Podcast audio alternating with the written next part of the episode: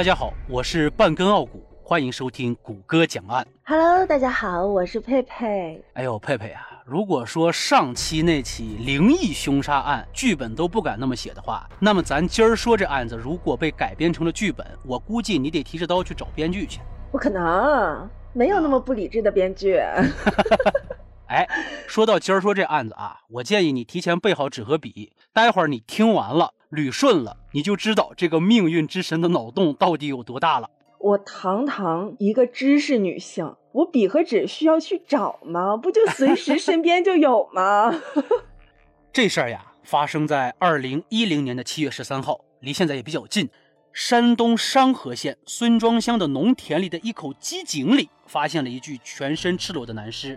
这个尸体被头朝下、脚朝上的塞到了井底，已经高度腐败了。经过警方的鉴定呀，死者的身高有一米八三，年龄呢大约在三十到四十岁之间，死亡的时间大约有三个月到一年了。那死因呢，是因为用钝器敲击头部导致了粉碎性的骨折。死者的面容呢，已经没有人样了，身上呢又没穿衣服，所以这人是谁，现在确定不了。这跨度有点大呀，三个月到一年，电视剧里面都能精确到几个小时，前后几个小时。但是电视剧是电视剧嘛，这个法医能确定到这么长的时间之内，已经挺不容易了。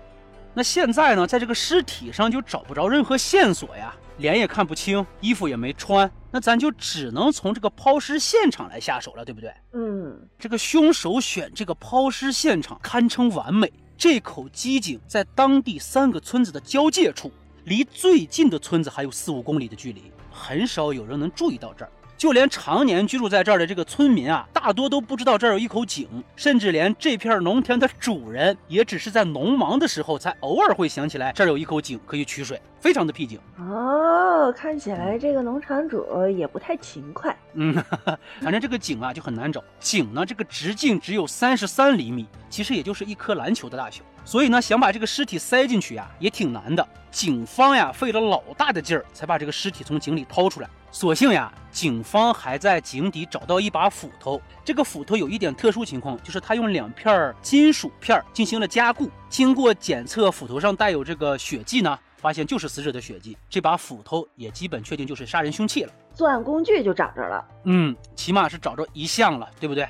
现在呀，也就是说死者是谁确定不了，只有一把斧头，再就没有任何有价值的线索了。如果你是警察，你说这案子从哪儿下手啊？从哪儿下手？斧头啊！啊，警察也是这么想的，但是呢，警察还多，警察还多想了一点，人家兵分两路，一路呢是去找斧头的来源，另一路呀是找孙庄乡同时间段失踪的人口。哦，那这个多了，三个月到一年哎。嗯，好在它只是个乡啊，虽然说山东人口比较多，但是找一个乡的话难度还不是很大。那怎么没想是外地的人呢？这个外地人也不是不可能呀，人家也找了呀。待会儿我跟你说你怎么找的啊。咱们先说这两路的分工吧。去找斧头这一路，寻找了商河县所有的五金商店，他们的运气不错，找到了唯一一家卖这种金属片加固斧头的商家。店老板说，这种斧头他只卖了十三把，而且是二零零九年十二月底才进的货，但是卖给谁记不清了。所以警方虽然运气好，这条线到这儿也就断了。哎，现在是不是买这种就是可以伤人的东西得是实名登记呀、哎呦，没听说过。我平时买点家里用的工具都不用登记，随便买了。哎呀，哪位大大要是听到我们这一期节目的话，下一次开会能不能提个建议？可以登记一下是吧？嗯嗯，嗯，那这条线儿基本断了，咱就看下一路呗。寻找失踪人口这一路的运气也不错，有村民反映啊，二零一零年一月二十八号经过这块机井的时候，发现了土壤是暗红色的。进斧子的时间是零九年的十二月份，发现疑似血迹的日期是一零年的一月二十八号。这两条线索一合并，作案时间大致就出来了呀。死者应该是在一零年的一月份被害的。对，那这样一算呢，距离发现尸体也就是半年多的时间了。哇，半年多都没没人发发现另外呢，寻找失踪人口这一路的警察还排查出了十七名失踪人员，但是这十七个人信息和死者都不相符，警察呢只得扩大搜索范围了。因为你刚才也说了嘛，他可能不是本地的呀。可是即便搜索了山东乃至全国的失踪人口信息库，都没有找到符合死者条件的相关信息。怎么就不符合呢？具体怎么个不符合法儿，咱现在也不得而知。既然人家调查说没有，那就希望肯定很渺茫。你觉得是不是这么个理儿？嗯，是不是也得是？现在反正就这么个情况，对吧？嗯，你说这调查来调查去也没什么个结果，当地村民就不乐意了呀。有个老头甚至就是放了个话：这案子绝对破不了，要是破了，我请警察上我们家喝酒去。嘿，这话说的，佩佩，你要是警察，你服气啊？刚我啊，嗯，而且你要知道啊，在这之前，当地公安局的命案侦破率是百分之百。你说这不是瞧不起人吗？我跟你说啊，我要是当时那办案警察，这老头这么跟我说话，我第一个我先把他家给查个底儿掉。哎，值得怀疑，值得怀疑。警察一看，常规手段已经没法办了呀，只能就是改变思维模式了呗。但手头有价值的东西也就这么多，斧头、失踪人口、看不清面目的尸体。这回从哪查呀？你是故意的是吗？没有没有没有，你是要毁掉我的知识女性形象是吗？没有没有没有，你要是警察手头就这么点东西，你怎么查呀？我跟你说，警察这活真不是普通人能干的，我不知道。哎呀，真的呀，破案呀，真的就是推开一扇又一扇未知的大门。刑警队的这帮汉子就火了，嘿，我就不信从现有的线索中再炸不出来任何东西了。所谓金城所至，金石为开。警方在孙庄乡十七名失踪人员中发现了一个叫王熙元的人，非常可疑。哎，听这名像女的，男的哦。我第一反应王熙凤，王熙元。哎，那这王熙元怎么个可疑法呢？经过调查，这个王熙元是在三月份失踪的。他虽然有个养鸡场呢，但是欠了一屁股债。王熙元身高只有一米六三，非常的瘦弱，那很明显就肯定不是死者了呀。但是他这么一个人，能把一米八三、身材魁梧的尸体塞进那么小的井口里，这也不大可能呀。但是呢，有一件事儿特别蹊跷，在他失踪前，把刚买了半年的新车送到了修车厂，做了一个整车喷漆，而且即便加钱也要做整车喷漆，欠着钱呢还加钱，真能装大尾巴狼。那么这就很有疑问了。这王熙元虽然失踪了，这车还在修理厂呢。你不觉得这个新车做整车喷漆它有问题吗？撞车了，或者呢？人？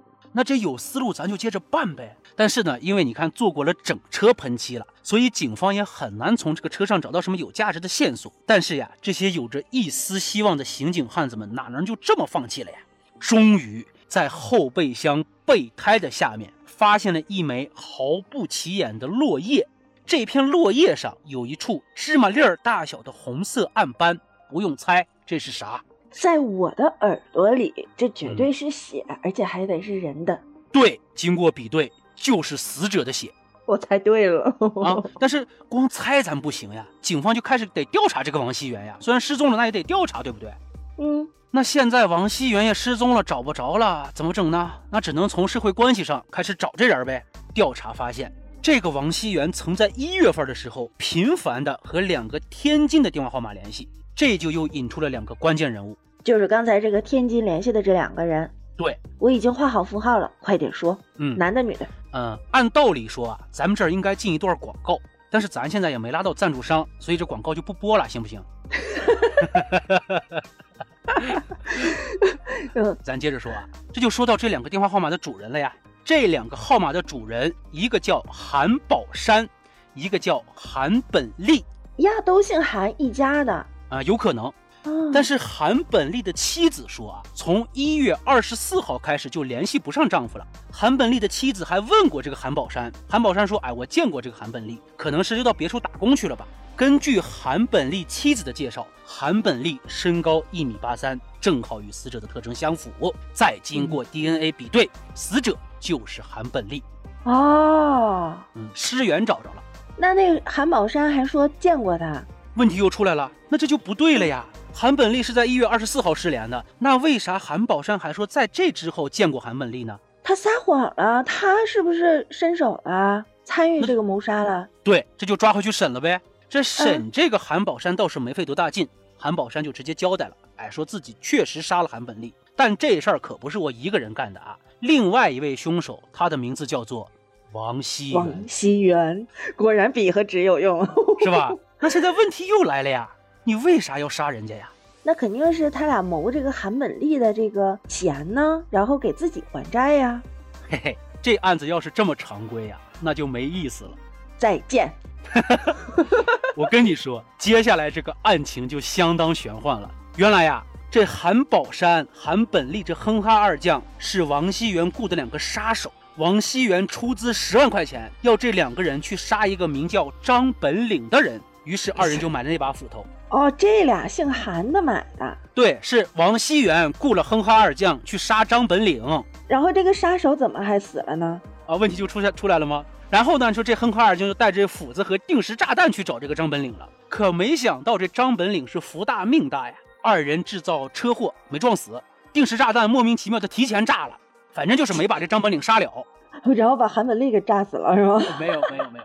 这王熙元一看啊，这三番五次杀不了，于是就分别通知了恒哈二将，你们只要其中把另一个杀掉，那么活着的那个也能拿到全部的佣金。哦，你知道为啥这样做吗？想让他俩灭口，可以灭一个口，对不对？这是一方面吧。二来呢，这另一个不就也背了命案了吗？他只能就严守秘密了呗。这个老谋深深算呢。于是呢，当二人再一次暗杀张本领失败之后，韩宝山举起了手中的斧子，砍向了毫无防备的韩本利。就这样，高大威猛的韩本利退出了游戏，Game over。那接下来事情不就简单了吗？只要找到这个王熙元，不就大功告成了吗？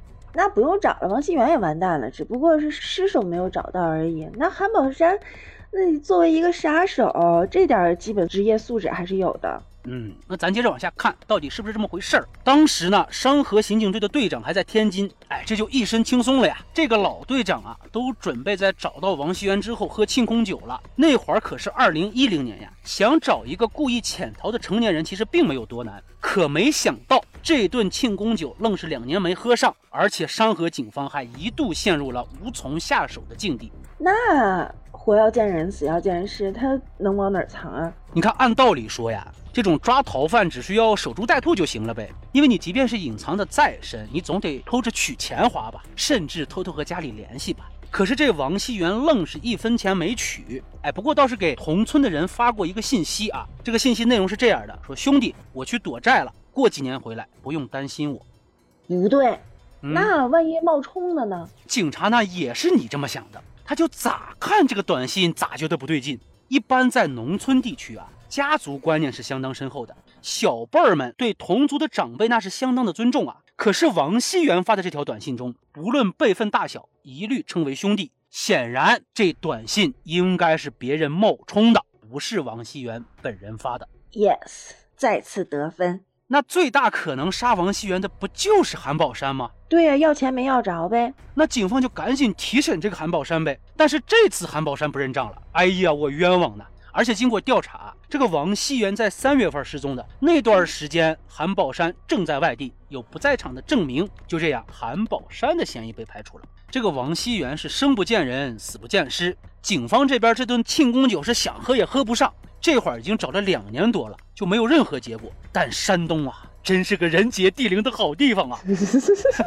在一次讨论会上，大家为了调节一下气氛啊，一位办案民警呢就顺口说了个事儿。我在调查这个暗杀目标张本领的时候，张本领挺逗的。他说他后来已经意识到了王熙元要害他，但是很看不上王熙元的杀人手段。要是我呀，我就直接把尸体烧了。老队长听完这话就起疑了，为啥呢？原来这张本领是干丧葬行业的，其中有一项业务就是火化人。那会不会就存在这种反杀之后利用职务之便毁尸灭迹的可能性呀？嗯，哎，我看哪个编剧敢盗用这个剧情啊？我看你们，我已经提好大刀了。你看现在这个方向就出来了吧？那你既然存在这种可能，那就查呗。这上哪找证据去啊？都给烧了，然后他要有丧葬服务，天天烧那么多人，上哪提取 DNA 呀？什么都没有了，连个灰都没有了。对呀，所以啊，刚开始查，警察就觉得这事儿呀不大可能。除了你刚才说这些。咱们国家对于火化是有严格规定的，不是把尸体往火葬场一拉就能烧，必须要有公安或者是居委会或者是社区开具的死亡证明。但是警方还是不放心，就查了王熙元失踪那段时间的火化记录，发现是一个萝卜一个坑，每具尸体都能对上号，这线索到这儿基本也就断了。哎，我又有一个想法，会不会有那种就是骗保的人，然后自己没死，正好找一个假的那个别人的尸体，然后把自己给顶替了？冒充呗。对，警察也是这么想的呀。就再这么聊下去，是我太聪明了吗？你是说真的吗？警察真真的，警察也是这么想的。不是再这么聊下去，大家还以为我是跟你串通好了的呢。没有没有没有，这个打保票啊，我这个案子之前是没有发给佩佩的。然后呢，警方就接着查，发现呀，有的时候还会把尸体送到周边县市的殡仪馆火化，那就扩大调查范围呗。反正两年多就等了，这顿酒也不在乎这一两个月了。调查发现。张本领曾在二零二零年三月九号前后送了五具尸体在别的市县火化，但是这几位手续都非常完备，没啥可查的。就算哎，这五具尸体中有王熙元的尸体，现在已经死无对证了。如果张本领一口否认，那你也拿他没办法，对不对？对呀。既然死无对证，那咱就让死人开口说话。警方调阅了这几年所有的火化记录。发现里面有一位姓张的老人开口说话了：“嘿，警察同志，我被烧了两次。”警察一听这老头的话，马上就明白了，这不明摆着就是冒充吗？其中一个不就是王熙元吗？我的鸡皮疙瘩！可是现在烧成灰了呀，死无对证了呀。那不对呀，那已经有两次了呀，那就肯定要查第二次呀。那没有监控记录什么的吗？哎，谁人家在火化炉子里边安个摄像头呀？那出入口呢？那包着呢呀。那那个老人的总得有家人吧？这家人也分不清呀，怎么我家老爷子被火化两次呀？那就是说，不对呀。那第一次是什么时候烧的呀？重合了，这两个老人就是重合了。在三月九号火化这五具尸体的时候，把这老人又搬出来一次，把这老人的个人信息又搬出来了一次。哦，这就证据不足呀，对不对？你也是想找证据，对不对？对。那警察虽然现在已经基本明确方向了，你说这破案的曙光就在眼前了呀，哪怕再找出一项关键证据，这庆功酒就能喝了呀。酒不酒的不重要，主要是这面子得要回来。让那老头刚那一下啊。那既然笨办法管用，是不是？那咱就接着用呗。最开始不就得从张本领家里开始查吗？这这谁能把那尸体要火化的尸体放家里去？啊反正是笨办法，咱就挨个往下捋呗。那首先调查的不就是张本领的妻子吗？张本领的妻子叫张红霞，警方就问了呀：“哎呀，红霞呀，这二零一零年三月份的时候，你们家有没有什么异常情况呀？”这张红霞想都没想就发了个牢骚，她说呢：“说那会儿我们家有张连包椅，上面有坐垫。”被张本领扔了。三月份那会儿还挺冷的呀，那光秃秃的椅子坐上去都屁股冷。那垫子主要是我亲手缝的。我问张本领这个坐垫哪去了，说支支吾吾的也回答不上来。后来我就再没管了。有问题，这椅子肯定有猫腻。嗯，没准就是案发现场。嗯，他还真弄家去了。得亏这椅子两三年的还在。警方马上就开始在这椅子上取证。果不其然，在椅子后边的木条上发现了血迹。经过 DNA 比对，就是王熙元的。张本岭家就是杀害王熙元的第一案发现场。那张本岭为什么要杀他呀？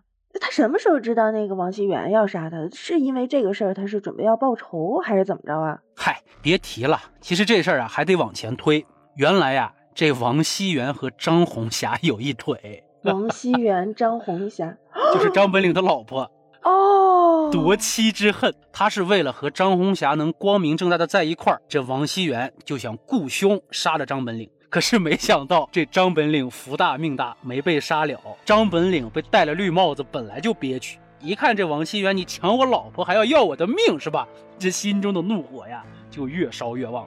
三月九号那天，张本领呢就把这个王熙元约到家里。准备让他把这个事情说明白，哎，可能真正说开了也就没事儿了。没想到这个王熙元是死不承认，两人话不投机半句多，没几句就打起来了。张本领啊是越想越气，这个越想越气，冲冠一怒为红颜呐。伙同朋友李文熙把这个王熙元活活的给打死了。哎呦，我的天哪，那个场面都都得砸个稀巴烂了吧？然后呢，二人就伪造了这个死亡证明，火化了王熙元，又冒充这个王熙元呢，群发了短信，制造了王熙元外出躲债的假象。至此，这起历时三年的连环杀人案终于告破了。这就算告破了。那张红霞身上就干净吗？他这个最多也就是个道德问题吧，出轨吗？哎呀，什么无情这才叫红颜祸水。真是，张红霞、张本领原本是夫妻，哎，没想到这张红霞在外边和王熙元搞上了。王熙元为了光明正大的和张红霞在一起，就雇了韩宝山、韩本利两个兄弟对张本领进行暗杀，但是暗杀失败了。王熙元怕哼哈二将走漏风声，就让二人互相残杀。最终，韩宝山杀了毫无防备的韩本利，王熙元和韩宝山一起把韩本利的尸体塞进了井里。张本领这边觉得头上戴的帽子非常沉重，就打算和王熙元把事儿说清楚。没想到这二人一言不合就大打出手。张本领在李文熙的帮助下，把王熙元乱棍打死，然后制作了假材料，把王熙元火化了。最终，雇凶老板王熙元死了，哼哈二将死了一个，反杀者张本领和帮忙的朋友李文熙被抓了。仔细一想，是全员恶人呐，最终都没有落到好下场呀，这张红霞最后的结局也不怎么样，肯定真不怎么样。我跟你说，干这种事儿的人，早晚都会有因必有果，他一辈子忠于家庭，忠于伴侣，忠于爱情啊！对，哎有因必有果。真是天道好轮回。嗯，真是不行了。哎呦，这案子讲完，我的脑细胞都换了一茬了，太烧脑了。我得补充点能量。你说这个时候要是能植入个广告该多好呀！补充能量，请喝什么什么什么。那歇会儿呗。歇会儿。想听更多大案，订阅谷歌讲案。咱们下期不见不散。下期再会，拜拜。